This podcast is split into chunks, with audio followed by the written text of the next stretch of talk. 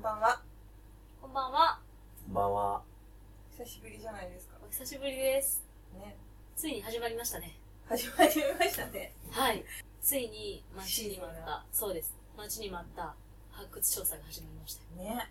すごいですよね。今回、うんあの、やっぱ、まあ、領っていうね、まあ天皇の墓っていうものは、うんやっぱり今まではすごく、あの、まあ、やっぱり被葬者が分かっているっていうことで、やっぱ皇族っていうところで、やっぱすごく、こう考古学的な知見っていうところと、それやっぱり、あの、もともと宮内庁がね、ずっと管理しているんで、非常にそこが難しい問題だと思うんですよ。何のっていうね。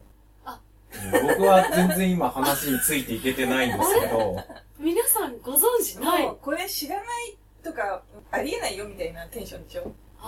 いや、ついこの間、10月の23日から、ついに始まったんですよ、重村さん。はい。大仙古墳の発掘が。大仙古墳。もう、あの、パッとポピュラーな仁徳天皇陵って名前すら使わないからね。うん、なんかその辺がもう、その世界の人って感じですいや、よね。もともとは、うんあのー、昔の教科書にはね、うん確かに仁徳天皇陵、もしくは、伝仁徳天皇陵とあかね、ーもしくは大仙陵古墳とかね、大仙古墳とか呼ばれるんですけど、大仙って的にえっとね、大仙陵古墳って書く場合はう、ん大きいに千人の千はい。なんですけど、で、陵は陵墓の陵ですね。うんなんですけど、大仙古墳っていう場合には、大山うん。って書いてありそうですね。なんでまあ、あの、いろんな呼び名があって、うんでまあ、割と大阪では仁徳さんって呼ばれてたりとか、そういう、まあ、呼び名は結構たくさんあって、一応でも、どれもまあ、一応正式名称っていう扱いになってるかなと。一番一般的な視点を持つ人が入っててよかったじゃん。聞き手。ねそう。僕僕が知らないことをちょっと質問する体で、あだからねわかんないことは随時聞いて。でもやっぱりほら、ちょっと、あの、今回、まあね、私も来たと思ってたんですけど、ね。うん、そしたら、あの、普通に、ちきみさんからピーンって LINE 来て、あついに発掘始まったねって。始まりましたね。でも今回、この、まあ、仁徳天皇陵っていうね、まあ、呼び名がね、まあ、いいね、わかりやすいかなっていうところなんですけど、が、まあ、正直、まあ宮内庁がずっと管理してると、は基本立ち入り禁止なんですよ。うん。で、いわゆる陵墓って言われるところは日本中にもめちゃくちゃいっぱいありますけど、はいはでも基本的には古墳見に行くじゃないですか。見に行っても中にも入れないし、うん。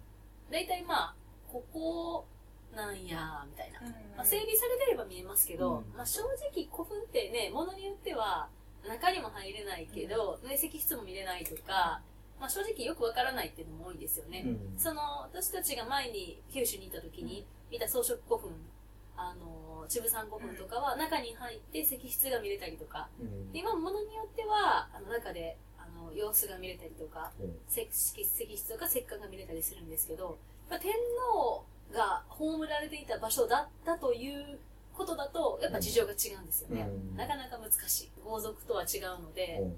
やっぱね、意図やんごとなき、ね、お方、うん。しかも名前が分かってたりすると、もちろうんそういうね、じゃあ考古学的につまびらかにしようっていうのはちょっとやっぱり良くないわけで、うん。まあそれは本当に考古学っていう分野ってどうしてもそういうのが付きまとうと思うんですけど、ね、多分ミイラとかの話もそうですよね。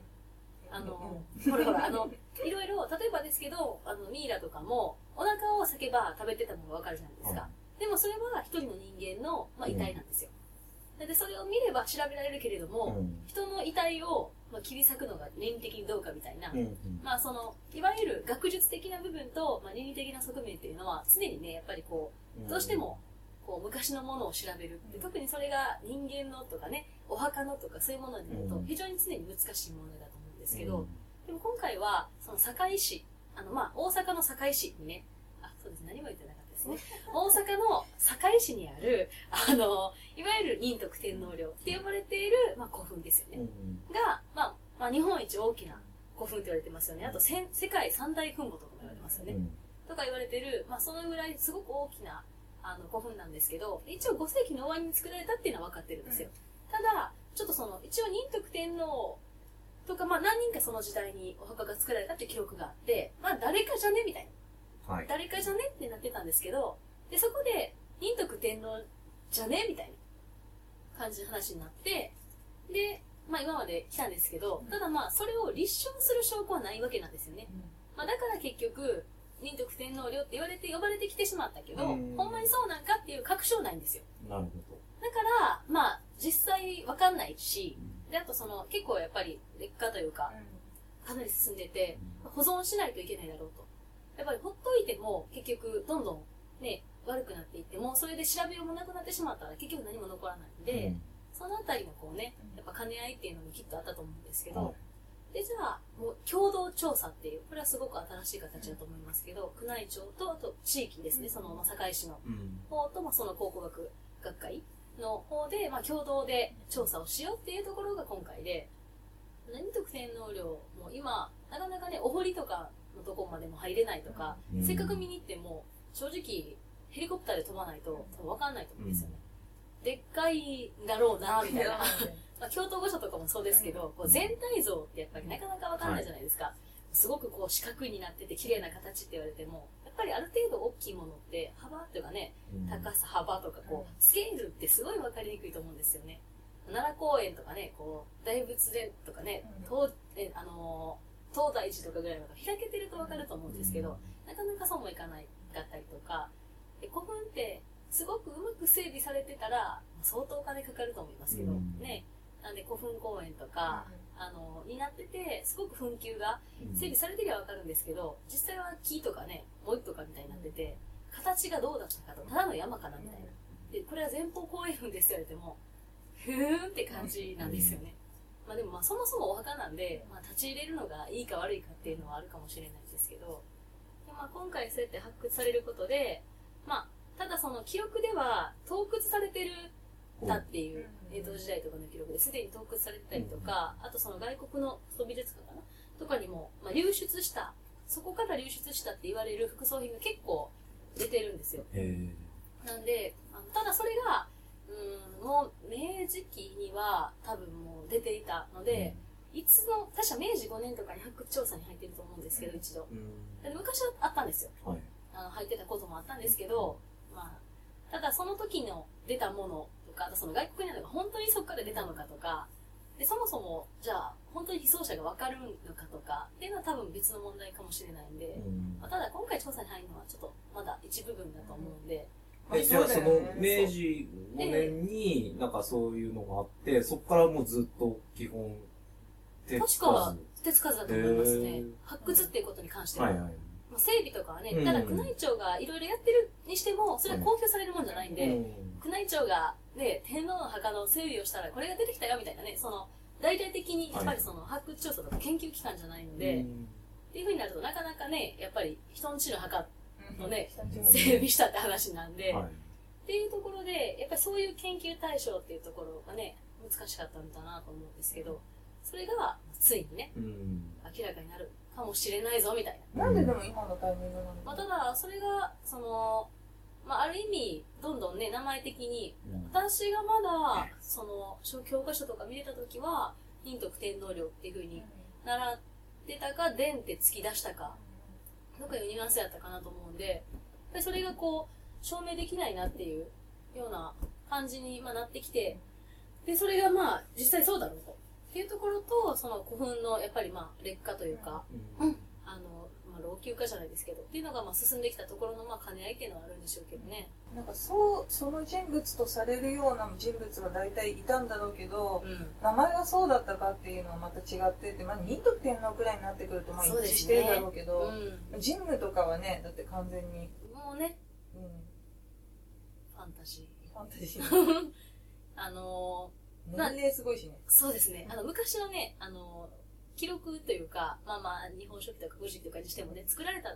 年代が、まあね、まあ、年代から、それより昔のことを書いてるんで、ぶっちゃけつじつまを合わせようとして、昔の年の500年とかね、あの、生きてたりするうん記録上ね、なってるんで、あので、本当にいたんみたいなね、うんそこの天皇もいるんですけど、ただ、あの、仁徳天皇に関しては、まあ、割と前世を敷いてたって言われてて、割といい天皇さんやったみたいなんですよ。で、最初のその、なんで仁徳天皇って言われ出したんかっていうのも、まあね、それどこから始まったかってなると思いますけど、割といい天皇をやったんで、こんだけでっかいとこに、やっぱりね、葬られるんで、うん仁徳天皇じゃねえみたいな。まあ、っていうのもね、ね喧嘩の話だけ抽出してやったよねそういえばねしまし千葉 喧嘩の話だけた。ありましたね。どんな天皇が前世を敷いたことに関して一切触れないっていうね。そう、あの、仁徳天皇は割と、ま、あの、民に優しくって、なんかある時こう、あの、まあ、自分、こね、民の暮らしぶりを見ると、全然なんかこう、おご飯時やのに、煙も上がってなくって、その、みんな貧しくて米とか炊けへんみたいな。うんで、あらーって思って、でしばらく、まあ、納税というか、あの、物でね、もちろん納めるんですけど、こうちょっと何年かストップしてあげたんですよ。で、ストップしてあげて、そしたらこう、ご飯時にね、見ると、あの、ちゃんとこう、かまどからね、煙が上がってるぞと。で、あの、みんなが、ご飯をちゃんとね、炊けるようになったんだな、みたいな、うん。みたいな話が、ね、なんかまあ、句とかであったりとか、いう、まあ、割とうん。良い、民のことを割と考えてくれる為政者だったのだろうな、みたいな話はあったりするんですけど、なんでまあ、その辺から来たのかもしれないですけど、ただその仁徳天皇だとすると、やっぱりちょっと、食い違う記述っていう記録上、うんでもいくつか出てきてるのもあって、本当に仁徳天皇が被葬者なのかなみたいな。とか難しいところなんですけど、ただまあ古墳のね、被葬者っていうのはすごい難しいところで、藤の木古墳っていう、あの、私は非常に藤の木古墳好きですけど、あの、古墳なんかも好きだよね。好きですね。あのね、藤の木古墳っていう古墳は奈良にあるんですけどね、あの、二人が一緒に埋葬されてるんですよ。同じ石棺に。おうで、割と30代ぐらいの男の人二人なんですよ。へえよくわかんないでしょ？うんその時点でよくわかんないんですよ。よくわかんないんですけど、しかも大体同じぐらいの時にまた埋葬されてるんですよ。うんまあ、それもよくわかんないんですよね。あずないの罪だ、あずないの罪。あ、それはもう誰かっていうふうには特定されてない。わかんないんですよまあ、候補はいるけれども、ただそれもやっぱり確定するに足る証拠というかうん、記録もないし、ぴったり合う人物っていうのも、まあ、なかなか難しい。うんやっぱり矛盾しないっていうことと、この人だなっていう確定役というかね、確定に至るまでのものを集めるっていうのはやっぱすっごい難しいだろうなっていうところで。なんでそうなるとこうで、結構藤野木古墳は割と変わった副葬品が出てたりとか、あと前一回話したことあるかもしれないですけど、あの、1000年ぐらい前に、あの、シルクロードの途中で出てきた金の冠にすごくそっくりなうんものが藤野木古墳に出てきたりとか、あれ、イベントで喋ったやつだ。あ、そうですかね。とか、あの、そういう、まあ、ちょっと他のとこと違うような副葬品が出たりとか、でも藤の木古墳自体はすんごい大きい古墳じゃ全然ないんですけど、そこは公園になって入れるんですけどね。とか、やっぱりその、お墓の中の被葬者っていうのは、やっぱなかなかね、こう、難しい古墳時代とかのレベルだと、うん。記録でっていうのもやっぱ難しいとか、あの、あとやっぱり、あの、私九州にね、あの、しけめさんと行った時にもありましたけど、あの、古墳って大きいじゃないですか。はい。で、古墳は、まあ、白草例とかが出てから、あの、もろもろで、まあ、こういうの作るの時代遅れよねとか、で、まあ、政府というか、国としてもストーリーっ、ていうのは、あのあ、墳墓をカビじゃなくて、あの、割と質素にして埋葬しろっていうね。もしくは墓を建てるなっていう、墓自体を建てるなっていうようなね、そういうのが出ましてね。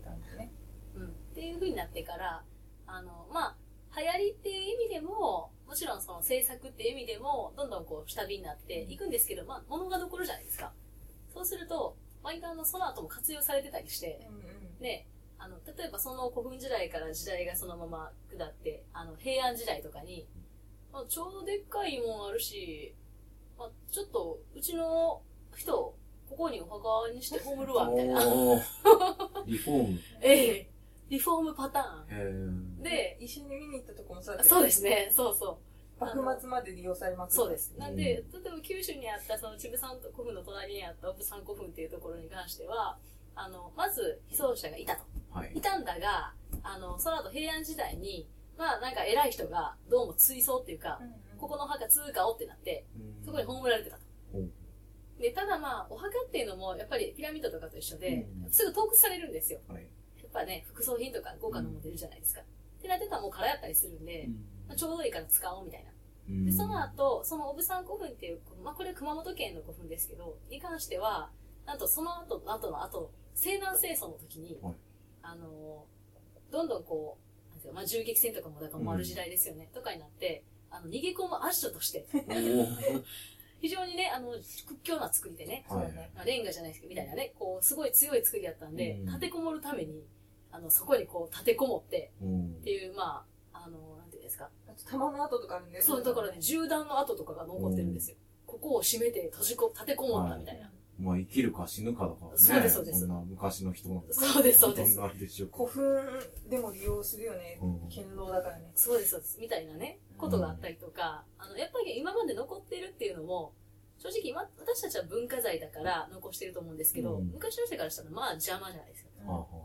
でも今もなんとなく山が残ってたりとか、うんあとまあ森というか木が立ってね、木とか林になってもうね、埋もれてたっていうのもあると思うんですけど、うん。え、ここ古墳やったんや、みたいな。うん。なんか山の中というか、ただの木が生えてるとこやと思ってたみたいなこともありますし、正直木とか生えてきてもうっそうとしてきたら、うん。ちょっとしたデコボコってあるじゃないですか、うん。その辺に。でよくよく見たらあったとか、あと石舞台っていう奈良のね、はいはい。もう石むき出しとかうん。に関しては、あれはもともとちゃんと、あの、土が持ってあって、うん。ちゃんとした墳丘だったんですよ。でも、どんどん時代が、ね、あの、なるうちにこう、まあ、畑として、ね、うん。なんかのどっかで持ってかれたんだか、まあ、大量の土が、もちろん、あの、必要なんで、あの古墳でね、石をまず、超、石を取りに行って、採石場からうん。石を持ってきて、石を組んで、でっかい石を。で、またそこに土を持って、で超大変な作業があるんですけど、それがどんどん持っていかれて、もう石舞台はもう完全にもう裸になってるんです。よ。すっぱだかになってる状態で。で、かつ、あの、まあ、石舞台って名前は奈良に関してはですけど、に関しては、あの、そこでなんかね、夜になったらなんか、動物たちが踊ってるみたいな、あ石舞台ね。石みたいな。とか、でもその前すごいずっと田んぼなんで、それまではただの、なんていうんですかね。そうだね。うんでもまあ、子供の頃はもう普通に見てたもん。お金飛んでしょ、今。今撮ります、うん一応ちょっと保護されてますけど、うんただのなんかそういう、ただ重すぎるんで石とかもそんな動かしようがないんで残ったっていうだけ、いいか、みたいな。いっか、みたいなかもしれないですけど、なんで、まあ、古墳とかいうものは、あの、本当に、まあ、大きくって、もしかしたらこうね、こう、膨らんでいる地形の一つだったりとかうん。と思われてたりとか、で、まあ、それで残ったり残らなかったりとか、もともとここにあったんだろうなっていうのもあったりするでしょうし、でそういうものも結構あるんで、ね、なかなか、ちょっとこう行ってみようっていう風に楽しめるものかって言うとちょっとね、うん難しい。私もその、行って、まあ中が見れたりとか、なんかやっぱ痕跡があれば、こうね、こうで、ああでとか思いますけど、やっぱなかなか行ってもね、こう、見れませんみたいな、近寄れませんっていう風になると、やっぱりなかなか、いわゆる仁徳天皇陵っていうのは、ちょっとこう、楽しめるって言い方よくないです回りけど、回るだけだもんね。そうなんですよ。周りを回って、一体何が楽しいんやろみたいな。スケールがすごいでしょって言われても、まあね、足疲れた、みたいな。そうなんですよね。っていうふうにね、やっぱこう、なかなか今良さっていうのも変ですけど、まあ非常に重要なね、文化財であることはきっと間違いないと思いますけど、そのあたりちょっとね、難しいとは思うんですが、最近のでもね、こう、非常に重要なニュース。ニュースですよね。オウムうん真理教の浅野翔子が、ほら、結構長く裁判かかるだろうって言われてたんだけど、はいはいはい。処刑されたじゃん。はいはい。だからさ御社がほら、連合会が御社がさ、はいはいはい。っていううんぬんっていうどんどん噂があるじゃん。はいはいはいタイミング的にその年号が変わることに関係があったりするのかな今の発掘ねのタイミングになって。ああ、まあ確かにね。どうなんでしょうね。あまあ別にいいことと悪いことみたいな感じがはいはい意味合いは違うけどね、そのオウム真理教の話とは。はいただね、年号っていうところに関してなんか関係あるのかなと思った。うんちらっとまあでも確かに年号とか変わると、うんあの、大体、まあちょっとね、処理というかね、なんかね、また新しくしばらく忙しくなるじゃないですか。うん来年から忙しいし、みたいなのなんは内省的になんか配置が変わるとかそういうこともあるのかしらね。ね、確かにね。だからなんか、俺が辞めるまでに発掘を推し進めたいと言っていたプロジェクトの、俺は来年から部署が変わるからみたいな宮内庁の中の、すごいそういう人知れずプロジェクト X みたいなおっさんがいたりするんじゃないの？わかなんないけど。定年間近のデカみたいなそうそう。そういうやつ、執念の。あと一人で500人目の逮捕だぞ、みたいなやつそうでしょそうそう。で仁徳仁徳天皇が夢枕に立ってみたいな。でもね、確かにまあタイミングっていうのはね、まあどっかしらであるんでしょうけど、まあ、文化財を守るっていう、まあ、最近のね、流れとして、今あの辺のねう、ん。あの、あの辺の地域は結構世界遺産で登録しようとしてるんで、あの辺の古墳群も結構いっぱいあるんで、っていう、まあ、時期もあるんで、まあ、どうせやんなら早い方がいいんじゃねっていうのはずっとあったんでしょうけどね。ねそういう文化財とか保護とかの観点では、まあ、どうせやるなら早い方がいいわけで、そうだね、どんどん朽ちっちゃう。そう、朽ちていくんですよ。おっさんもね、おっさん、おっさんもそうです。人の命もねそ。うそう。だから、奈良とかの古墳とかでも、結局発掘したら、すっごい難しいのは、あの、例えば石棺とか、オープンされてない石棺とかだと、まあ、基本的に石棺の中とかって朱塗りなんですよ。真っ赤に塗られてるんですよ。でもね、赤とかってすぐ飛ぶんですよ、色が。今、この空いてない石棺の中は、どう考えても湿っていて、で雨薄い雨水とかが結構溜まってて、色が入ってるだろうと。ただそれを開けてしまうと、開けてしまったことで絶対朽ちるんですよ。それは絶対わ分かってるんですよ。なんで、あのーそこに、まあ中にはね、本当に、あの、胃カメラとかのファイバーとかをまず入れて、中を見て、どうやって開ける？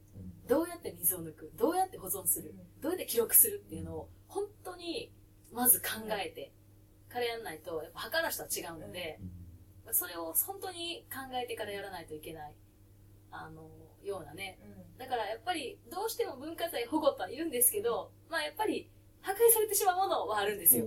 そこで守られてきたものが。それはその、ある意味宗教観とも違って、で、そこは失われてしまうもの。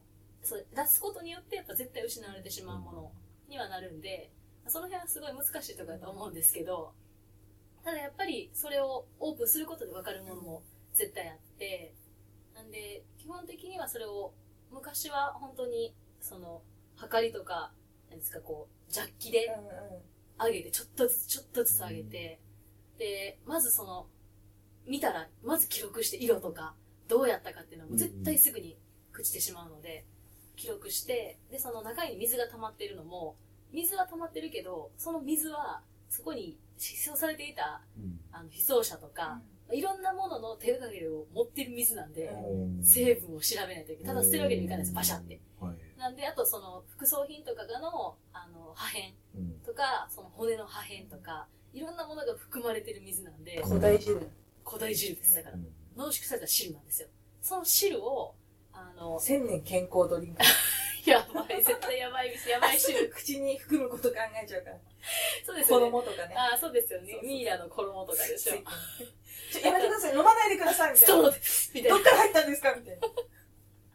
千年分の汁とかですから相当やばいですよ。あの、あの、里見八犬伝だったら玉津さん超若返るパターン。夏木割り。夏木マシが。でも本当にそういう汁も、なんか汁も全部吸って、うん入れて、乾かしてというあ、か、吸ってってこっちじゃない。あ、ソロじゃなくて、口で吸うんじゃなくポンプて、でとかでね、ねちゃんとね、それもこして、うん何がこう入ってたかとかの成分まで、で、ビーズとかがね、ほらもうバラバラになってたりするわけじゃないですか。ちっちゃいビーズとかの首飾りみたいなのとかが、だってそれも全部出してみたいな、被葬者もやってたであろう。やってたであろうものも出てくるわけなんで、あと場所。うん。水を入れてると、まあわかんなく浮いてるんですけど、うん。ただ、本当はどういう配置で置かれてたかっていうのも、どうするっていう。やっぱ発掘とかって、本当にその、出してからっていううん。のが本当に大変ですよね。なんかね、いろんな骨が混ざってたりとかいうのも全部やっぱ出していかないといけないっていうか、そういう作業になるんで、まあその、守ったい、守りたいし、知りたいんですけど、ただ、やっぱそこにある自然だったものはやっぱり失われるっていう、その辺がね、すごい難しいんですけど、まあやっぱり見る方としてはね、ありがたいというか、ね。知的ね、好奇心というか、知的探求っていうのはね、ぱり非常に、で、やっぱりそういう意味では、まあみんなのまあルーツっていうかうん言い方は、その本当に血が繋がってるとかそういう意味じゃなくって、的なものがたくさん分かってくると、他のことも分かってきたりね、いろんなこう点と点がね、こう線になったりすることもあるんで、でそういう意味ではいいんですけど、その辺がこうジレンマですよね。やっぱミイラとかでもそういうとこありません？ミイラ、まあミイラ、まあ物によるけどね、ずっと、あーまあ確ほら。朽ちるままではいはいはいずっとそこにいるっていうことうんに価値があるっていう促進物とかは、だからまあ保存っていうことも大事だけうん。ど、生きてるとされてるから、まあそうですよ。ね。まあ、鉄門会商人なんかは、まあ今もね、あの、生きてて会えますしね。人間は、ほら、年取っていくのと一緒で、うんでまあ、ある意味、暖房の言い方したら朽ちていくじゃん。うん。だからミイラもそこにあるけど、まあ、ちょっと針金入れたりとかって補修するけど、うんそれはまあ、なんていうの、よく寝る前の夜のお手入れみたいなだああ、と。はいはいはい。髪の毛をちょっと固めるワそうそうそうックス的なことそうそうでしょ言うそしますよね、みんな。ヘアセットみたいな。そうそうそうそうそう。だからまあ、あくまで朽ちていく考えで促進物は問題ないと思うんだけど、うんうんうんそれとは違って割と時代が浅かったりするでしょ、促進物のさんってはあの、エジプトのとか、その、副葬品とかが付随して考古学的な発見につながるであろうとされてるようなものとかって、やっぱり扱い、さっきも言ったけど、慎重になったり、うんその、発掘する意味が全然違ってきちゃうかあらあ、確かに。っていうの。だからもうケースバイケースじゃない？そうですよね。最初にさっき A さんが言ってたけど、うんその、倫理観との、あと、その、ね、死体だから解剖をするのかどうかっていうのは、私は個人的には解剖賛成派ではある。うんうん。それ前にちょっと他の。はいはい、そうですよね。ですね私はそういう意味では、なんかもう、まあ全部ね、その、まあそれがあっても得るものが大きいなっていうので賛成派なんですけど、やっぱりその普段からね、やっぱこうみんな、メメントモリっていうか、うん。で、やっぱそういうことを考えるうんきっかけ的なところで、ちょっとこうね、投げかけてみたいなみたいな。そうだね。やっぱり第一歩はまずちょっとジレンマがそこにあるじゃないですか。でもやっぱりそこをこう進んでいくと、やはりそういうね、あのものがあっても、やっぱり進んでいかないといけないんだと。こういう考古学的なね、あのものの研究にしても、そういうまあ発掘とかにしても、やっぱり進めていかないといけないんじゃないかなと。やっぱね、人間はやっぱね、こうエゴとか言い出すと、うんそんなもん絶対あるんで、うそれでもね、やっぱあるものは見ていくべきじゃない。ん。うんそうですね。どうですか、重森さん。どうで、乱暴、乱暴に、乱暴に振るっていう。なんか、初恋の人の思い出みたいな感じえ、なんかこう、会っ怖い怖い怖い怖い。会って、会ってみたいけど、あ、今どうなってるかみたいな。会うと、なんかこの、イメージが崩れちゃうとかね。でも、死ぬま、死ぬ前に人に会いたいっていうのか、いや、知らないで思い出の中で、綺麗な思い出を持ったまんまいてください、みたいな。全然違う話。まず会ったことないっていうから、会ったことないっていう設定だからね。あの、ないから暴きたいみたいな。憧れのアイドルのうん家に届いた郵便物を盗んでみたいなこと？どんどん遠ざかってる。どんどん遠ざかってる。あれ え、ちょっと、戻して戻していこえ、ちょっう。と待って。例えるなら。例えるなら、そうですよね。例えるなら、例えるなら。しおりさんの初恋のやつで全部持っていかれました。しかもなんかしおりさんがちょっとこう、頬をあからめながら、これ、あれみたいな。うちら、うちらもしかしてそ、それ、そんぐらいピュアな話してたんちゃいます？あ、そうですよね、多分ね。多分そういううん私たちの純粋な気持ちが、こう、重森さんに、呼び覚まされた。そうそう、あ、そういうことか、みたいな。あ、なんかピュアな話二人がしてるなと思ってそう、そうぼんやり、こそうそうう、初恋の イメージがあ、。それとも知恵の実的なもの？知恵の実えちまあなんかこう、知恵の実を食べたことによって、なんかこういろんな苦悩とか、ものが生まれちゃったわけだけど、リンゴの話？楽園のリンゴの話？あー。知らなければうん。楽しく暮らせたもの。を。まだだから、知ら、まだ知らないから、まだ暴かれてないから。うん。いやいやいや、なんかあの、特に、ああれなんです、その、えっと、得たいものを得た代わりに罰を受ける話ではなくって、あ、いや、そそういうことを言いたいわけじゃなかったんだけど。いや、なんですか、まあの、ほら、どちらを取るかみたいな、なんていうんですか、あの、そういう、天然だからね。ちょ、ちょっとあんまり頭働いてないかもしれない。いや、うん。まあ、うんまあまあ確かに、ほらでも研究っていうものは、あの、何せ、どういう分野にしても、何かを犠牲にしてることは、まあきっと当然あるんですよ。だから、蝶々の研究してる人は、犠牲の部分も拾ってあげようとしてるのに今。そう、蝶々を研究する人は蝶々を捕まえるじゃないですか。うんだから蝶々が大好きで蝶々の研究家になった人は、蝶々のこと大好きですけど、でも蝶々を捕まえて標本にするんですよ。で、でもそそれで研究をするわけじゃないですか。でもそれは、ある意味では、あの、蝶々がすごい好きで、でも蝶々をいっぱい殺すんですけど、でもそれで研究をしてるわけで、まあ、他の人もね、離れてってるけど。重森さんのフォローしようとしてみまながらあ、例えの話はいいんじゃないですか、僕の初恋の人を好きだからって監禁したら嫌われるよって話でしょ。逮捕されるし逮ね。捕されるし。うんそうっすね。そういう話だよね、確か。そうか。まあ今日はそういう話だそういう話だった。そうちょうど聞き役にとか言ってた、帰結が最後。最後に爆弾、え、これもう爆最後の落とすから。でも、そっか。まあやっぱり、なかなかですね、やっぱりこう、そう、そういうのに興味がない方にも、やっぱり本当にいつかこういうね、こうあれが伝わるように、やっぱちょっと、私も勉強しないといけないなでもこれ。多分ね、毎日のニュースが気になるようになったんじゃないですか？ああ、うんニュースあんまり聞いてないんですけど。古墳のね、古墳。のあと別に聞かなくてもほら。大好きなインターネットの方で、あー7時ほら、こうタブレットこうやってるいや、でも、あの、その、何、仁徳天皇陵と言われてる、あそこが、ええなんかそんな、もうずっと、あの、手つかずっていうか、いはいなんかし、そういうもんだとは全然知らなかったんで、はいはいはい。なんか、それこそ、ね、別にその、オープンにされてないにしても、なんですか、あまあでも、とりあえず、うんあれですよ。今後の発掘に期待。期待。で、あのーあ、一つあと、その、一つだけ、うんあの、皆さんに、その、お伝えするとすれば、はい。毎年、発掘された日本列島っていうう展覧会があるんですよ。ん。どこで？え、いつもどこでやってんのかな？あれ。いろんなとこ回ってんのかしら？で、あの、うん発掘された日本列島2017、発掘された日本列島2018みたいうんあ毎年毎年、はいその、一年で出てきたな。そうです、成果そうですを。。そうです。うんへーなんで、あの、発掘された日本列島の2018は、はい、えー、発掘された日本列島、全国で毎年8000件を超える発掘調査が実施されておりますが、国民がその成果に実際に触れる機会は極めて限られています。うんその通り。このため、平成7年度から近年発掘され特に注目された出土品を中心とした展示を構成し、全国を巡回することにより、国民が埋蔵文化財に親しみ、うんその保護の重要性に関する理解を深めることを目的として始めました。はい素晴らしい。素晴らしい。でですね、え会場は、えー、大体1、2、3、4、5個ぐらい回ってますね。えー今年に関しては、えっと、今は、えーちょうど岐阜にいますね。今年に関しては、えー6月から、えー東京都江戸東京博物館。で、うん8月に石川県、えー石川県立歴史博物館。うんで、9月から岐阜県、えー歴史博物館。で、11月から広島県の、えー広島県立歴史博物館。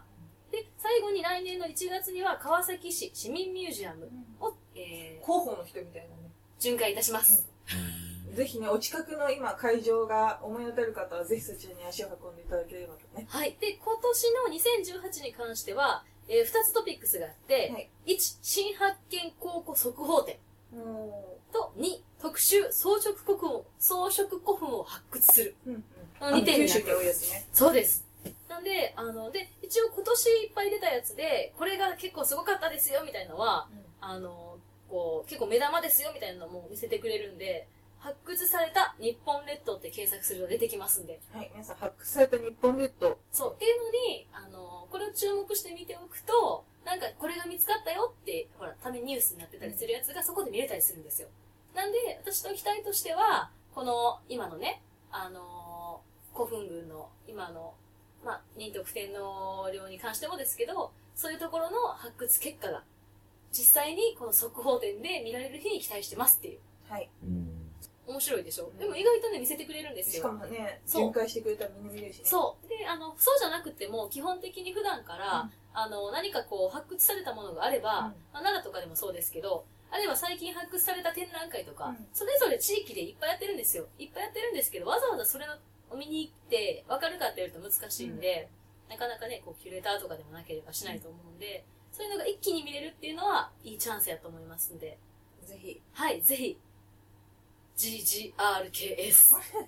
いうことで。はいはい。はい、ということでという、ことで、はいえーっと、あとは、どうしますか？あ、そうだ、うんあの、そういえば、すごい久しぶりなんですよね。えーっとね、イベントをやったのが7月の14日で、おー。それからは音源が実質一本もなかったっていう。まあ、ご無沙汰してます。